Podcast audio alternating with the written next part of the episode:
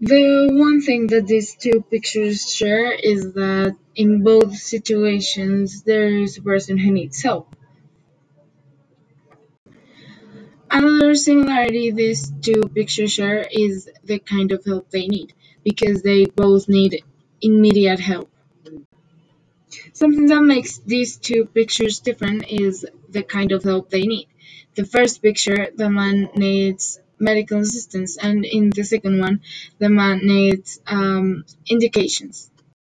The reason why it's important to help people in these kind of situations is because you can make a better person of yourself and a better person of the person you are helping. Because helping people is a nice gesture and is part of what being a human is.